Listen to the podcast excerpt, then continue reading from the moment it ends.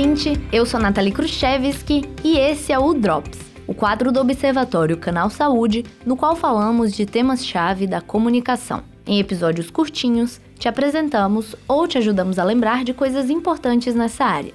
Nessa segunda temporada, estamos falando sobre a história das tecnologias de comunicação e como foi a trajetória desde as pinturas rupestres até os bate-papos virtuais com inteligências artificiais. No episódio de hoje, vamos começar a falar do computador.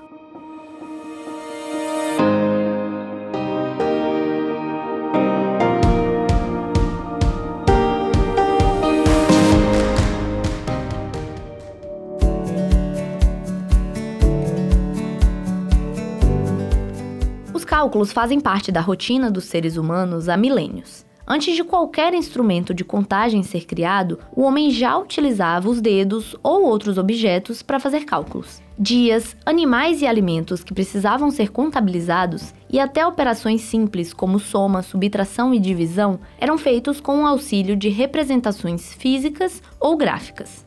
Mas com os avanços comerciais, políticos, sociais e científicos, os cálculos foram ficando mais complexos, dificultando a contagem com pedrinhas ou tracinhos, quem dirá com os dedos. Daí começou a longa trajetória do ser humano no desenvolvimento de instrumentos de computação. Porque apesar de há dois mil anos atrás ainda não existir a computação como conhecemos hoje, o termo em si significa justamente calcular.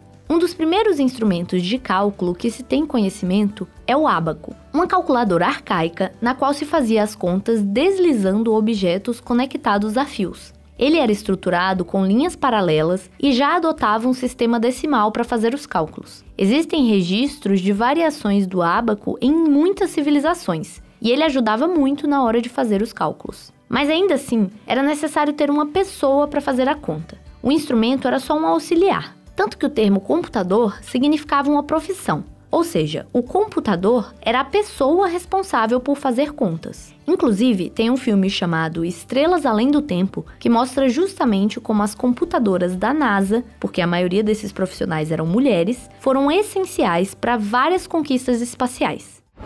Mas voltando para os instrumentos. Com o passar dos anos, várias máquinas foram desenvolvidas. Elas cumpriam principalmente a função de contar o tempo. O relógio mecânico é um bom exemplo disso. Mas em 1642, o matemático francês Blaise Pascal desenvolveu a primeira calculadora mecânica, que ficou conhecida como máquina de Pascal ou Pascalina. Era um sistema de engrenagens ligadas a um teclado e um mostrador, que ao girarem fazia contas de soma e subtração. Apesar de funcionar muito bem, a Pascalina só realizava duas das operações matemáticas básicas. A ideia inicial de Pascal até era criar uma máquina que conseguisse realizar também multiplicações e divisões, mas foi um alemão que conseguiu esse feito. Em 1672, Gottfried Leibniz conseguiu criar uma máquina que, além de fazer as quatro operações, ainda calculava raiz quadrada. Mas essas calculadoras só faziam as contas que foram construídas inicialmente para fazer, o que significava que não era possível inserir uma nova função. Justamente por isso que a proposta do inventor inglês Charles Babbage foi tão revolucionária. A ideia dele era criar uma máquina programável para realizar cálculos complexos. Ou seja, você poderia alterar a função da máquina a depender do cálculo que você quisesse realizar. Babbage levou três anos para construir o protótipo da chamada máquina diferencial. A partir daí, ele até conseguiu financiamento para continuar a desenvolver o projeto, mas avançou a passos muito lentos. No meio desse processo, ele desenvolveu a ideia de uma outra máquina, ainda mais complexa e programável, a máquina analítica. Sem programação nenhuma, ela seria capaz de realizar diversos tipos de cálculos, dos mais básicos, como soma e subtração, até contas com condicionantes ou em loop. Mas ela ainda podia ser programada para realizar muitos outros tipos de cálculos. Essa programação seria feita a partir de cartões perfurados, que já eram utilizados nas máquinas de fabricação de tecido. Mas apesar de ter o projeto pronto, Babbage não conseguiu tirar sua ideia do papel. Sua ideia anterior já tinha consumido muito dinheiro e quase 20 anos de pesquisa, e nem tinha sido concluída. A nova proposta era ainda mais ambiciosa, então ninguém estava disposto a investir nela. Porém, mesmo não tendo construído a sua máquina, as ideias de Babbage foram essenciais para o desenvolvimento da computação. Inclusive, Ada Lovelace, que é considerada a primeira programadora da história, ganhou esse título justamente por conta do código que desenvolveu para a máquina analítica de Babbage. Assim como a maioria das tecnologias de comunicação que já abordamos nessa temporada do Drops, o domínio da energia elétrica foi um ponto de virada na história da computação.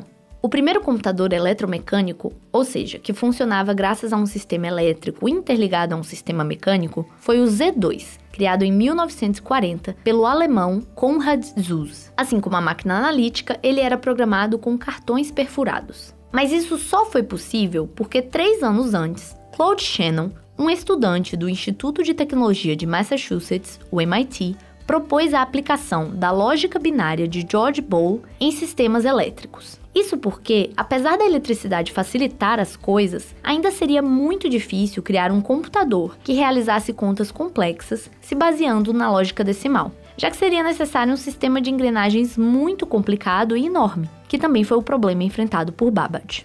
A grande sacada de Shannon foi justamente propor essa mudança de pensamento. Para fazer o computador acontecer, teríamos que pensar como a eletricidade, o que significa que teríamos que desenvolver as máquinas nos baseando em dois comandos: ligado e desligado. O Konrad Zuse continuou a desenvolver suas pesquisas na Alemanha Inclusive, criou um novo computador, o Z3, o primeiro computador digital completamente programável, que era utilizado para fazer cálculos na área de aviação. enquanto isso, nos Estados Unidos, era desenvolvido o Mark I, que foi utilizado para fazer cálculos do projeto Manhattan, no contexto do desenvolvimento da bomba atômica. Como você deve ter notado, era o período da Segunda Guerra Mundial. E assim como outras tecnologias da comunicação, o contexto de guerra influenciou muito o desenvolvimento dos computadores. Até esse ponto, os computadores utilizavam relés, que eram pecinhas com um sistema eletromecânico de ligar e desligar. Mas ele tinha uma limitação de tempo, já que na época só conseguia ligar e desligar cinco vezes por segundo. Isso era um problema, porque no contexto da guerra, eles precisavam de computadores muito mais rápidos que isso.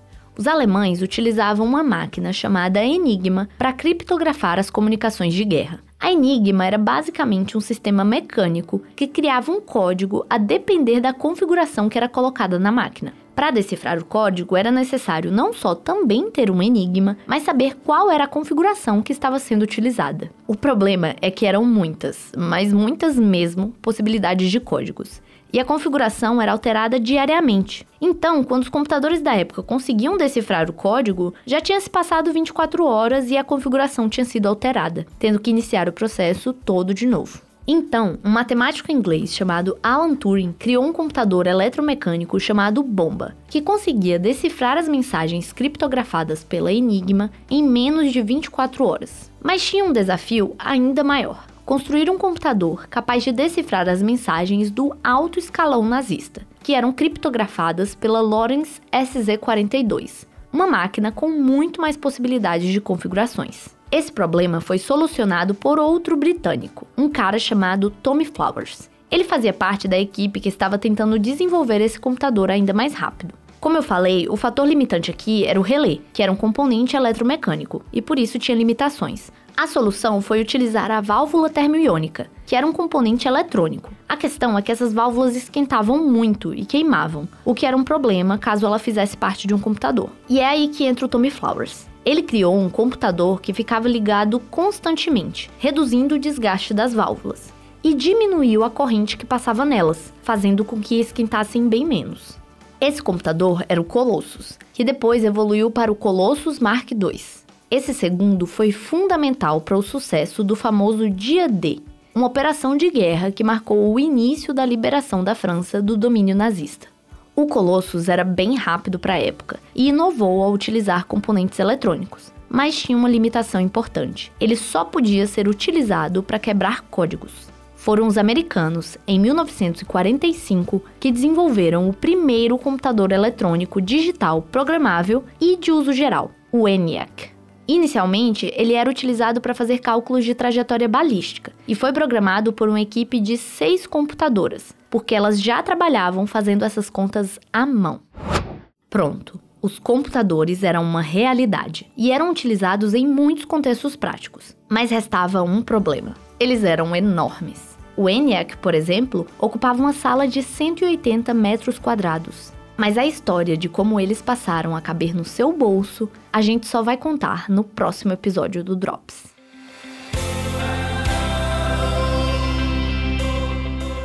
Se quiser falar com a gente, você pode mandar e-mail para observa@fiocruz.br, mensagem pelo WhatsApp 21 99 701 8122 ou pelas nossas redes sociais. Além do Observatório, o canal Saúde produz outros podcasts, como Histórias da Saúde e o Docs, que você pode ouvir nos principais agregadores ou no nosso site. Os endereços estão na descrição desse episódio. E se você gosta dos nossos podcasts, não se esqueça de seguir e avaliar nas plataformas. Os drops são postados todas as sextas-feiras, com exceção da última sexta do mês, que é reservada para o episódio regular do Observatório. O Drops é uma produção do Canal Saúde da Fundação Oswaldo Cruz. Roteiro, apresentação e edição, Nathalie Khrushchevsky. Coordenação dos podcasts do Canal Saúde, Gustavo Aldi.